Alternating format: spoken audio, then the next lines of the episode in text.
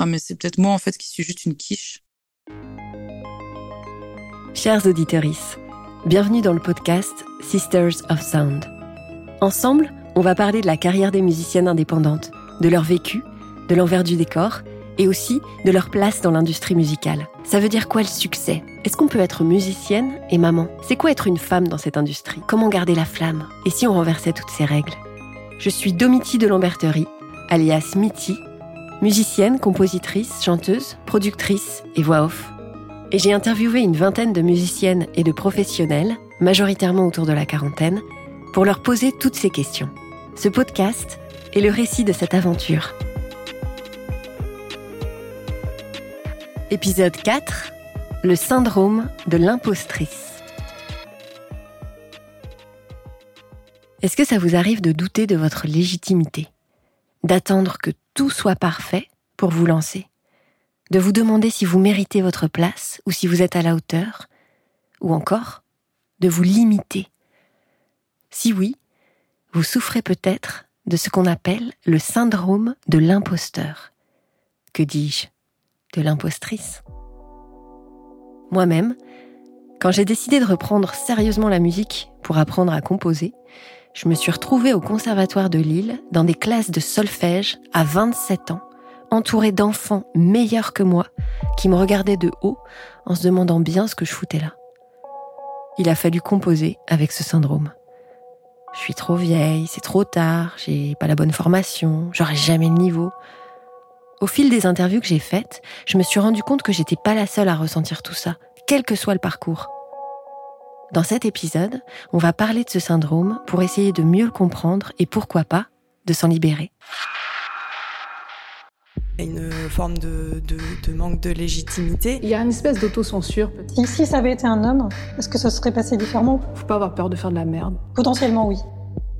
Et j'aimerais qu'on normalise le fait qu'il y a des femmes qui fassent de la merde. Déjà, j'ai de la chance d'être dans ce milieu, déjà, j'ai de la chance d'en vivre. Et c'est OK. Je me la ferme, quoi. Qu'il y a beaucoup de femmes ou de filles qui attendent d'être vraiment parfaites. Peut-être parce qu'un homme aurait plus osé, tu vois, euh, dire des trucs. Avant d'oser sortir de leur chambre pour montrer au monde ce qu'elles font. J'avais l'impression de devoir demander trop, alors qu'en fait, je crois pas que j'ai déjà demandé trop. De toute façon, il y a plein de mecs qui font des trucs nuls et qui osent le montrer au public et tout le monde s'en fout en fait. Bah oui, tout le monde s'en fout après tout. Et puis, c'est en forgeant qu'on devient forgeron, non? Alors, je suis pas forgeron, mais je crois effectivement que c'est dommage d'attendre la perfection pour commencer à se lancer, et que c'est dommage de ne pas oser prendre la place qui nous appartient. On en a parlé avec De Laurentis, chanteuse, compositrice et productrice de musique électronique, qui me racontait sa conversation avec la coordinatrice du Forum du son à l'IRCAM, centre de recherche à Paris, consacré à la création de nouvelles technologies pour la musique et le son. C'est dur de, euh, quand on est une femme, de prendre confiance et que ce processus-là, peut-être que les hommes, pour eux, c'est plus facile, c'est plus inné. Ça, c'était une nana de l'IRCAM qui me disait ça il y a pas longtemps aussi sur un événement elle me disait euh, c'est génial, je suis contente, euh, il y a la parité des intervenants. Et je lui ai dit bon mais ça va, ça ça ça a pas été difficile quoi, c'était pour moi c'était naturel. Elle me dit non non en fait c'était c'était vraiment difficile parce qu'elle me dit toutes les personnes, toutes les femmes que j'ai appelées qui étaient pour elle au même niveau que les hommes donc dans le domaine dans lequel elles étaient des techniciennes, euh, des musiciennes, et les femmes souvent euh, disaient, étaient étonnées qu'on les appelle, et disaient euh, non non mais il y a plus compétent que moi. Si vous appelez telle personne, tel, il aura plus de références que moi, il sera plus compétent. Donc elles disaient non non c'est vous que je veux parce que je vous êtes compétente. Et en fait souvent au même au même niveau, peut-être qu'une femme va être moins se sentir moins légitime et aura moins de confiance qu'un homme. Donc ça, je pense que c'est quelque chose de qui vient de de comment on est éduqué. Mais ça, tout ça, c'est en train de changer, évidemment, dans nos sociétés. Mais dans les générations précédentes, je pense qu'il y avait ça.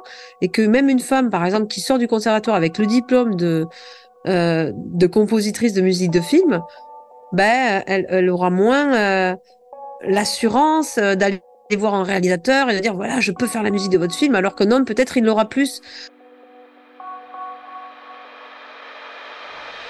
Par manque de confiance, on se met en retrait, on n'ose pas, et du coup, on contribue au maintien du boys club. j'ai rencontré Flore Benguigui, chanteuse du groupe L'Impératrice et également créatrice du podcast Chercher la femme. Syndrome de l'imposteur qui est euh, le, problème numéro un des femmes euh, dans cette industrie. C'est un syndrome qui est hyper euh, inhibant et bloquant. Et, je suis restée vraiment dans l'ombre de beaucoup de mecs à cause de mon syndrome de l'imposteur pendant des années. Ce syndrome, il est complexe. Il nous empêche d'avancer, d'oser, de prendre notre place, et en même temps, si on y arrive enfin, et qu'on trouve une forme de reconnaissance, de validation, alors on pense qu'on ne mérite pas sa place, qu'on n'aurait pas dû réussir, ou qu'on a moins de talent que les autres. C'est-à-dire que moi, j'avais, l'impression de ne pas être à ma place pendant très longtemps, euh, de pas mériter euh, les trucs que je vivais, et euh, donc de pas, pas être légitime, d'être là. Bon, ça, c'est un truc, euh, ça m'arrive vraiment tous les matins. Alors, d'où vient ce syndrome si fréquent? De nous? De la façon dont on nous éduque? Probablement. Mais pas seulement. Parce qu'en réalité, ce manque de légitimité, il est aussi alimenté et entretenu par le fait de ne pas être prise au sérieux, par le manque de modèles et par les réflexions sexistes. Il peut y avoir des, micro-expériences qui peuvent euh, entamer la confiance en soi, de la façon dont on te traite, dont on te parle en fait, euh, dont on peut mettre en, en doute ta légitimité à être là.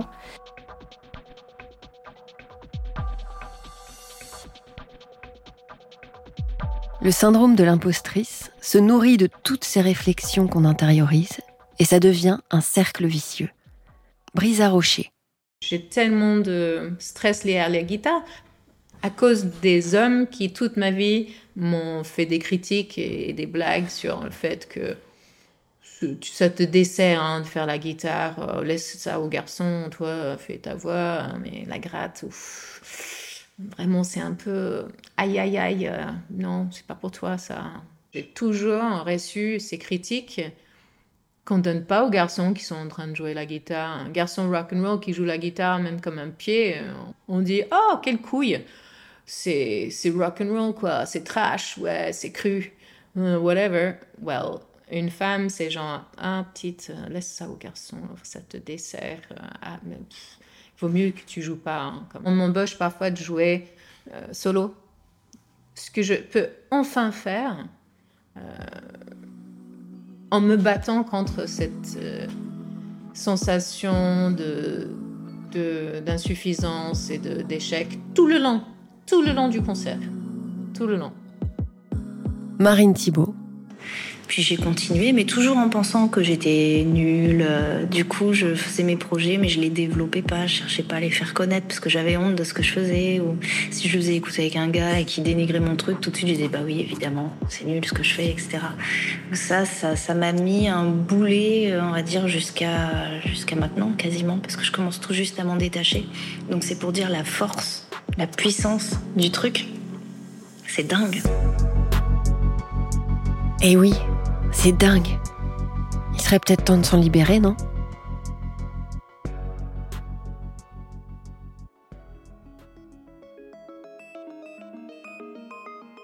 C'était Sisters of Sound, produit par Mermaids et le Grand Mix. Et je vous remercie de l'avoir écouté. Si ce podcast vous touche, vous pouvez le faire vivre en en parlant et en le partageant autour de vous, ou en venant échanger sur la page Instagram de Mermaids at Sisters of Sound Podcast. Et si la musique vous a plu, vous pouvez me retrouver sur les plateformes et les réseaux sociaux at Mitty Music, M-Y-T-H-I-E. Dans cet épisode, vous avez entendu dans l'ordre Marianne de Soltourbe, Malé, Daphné Swan, Mesparo, De Laurentis, Flore Benguigui, Brisa Rocher et Marine Thibault. Et je les remercie. Je vous dis à très vite pour le prochain épisode. Sortir du rôle de la chanteuse. J'ai joué le jeu vidéo en mode difficile, mais je savais pas que j'étais en mode difficile en fait. J'ai bien compris que le rose ça effrayait tout le monde. C'est peut-être moi en fait qui suis juste une quiche.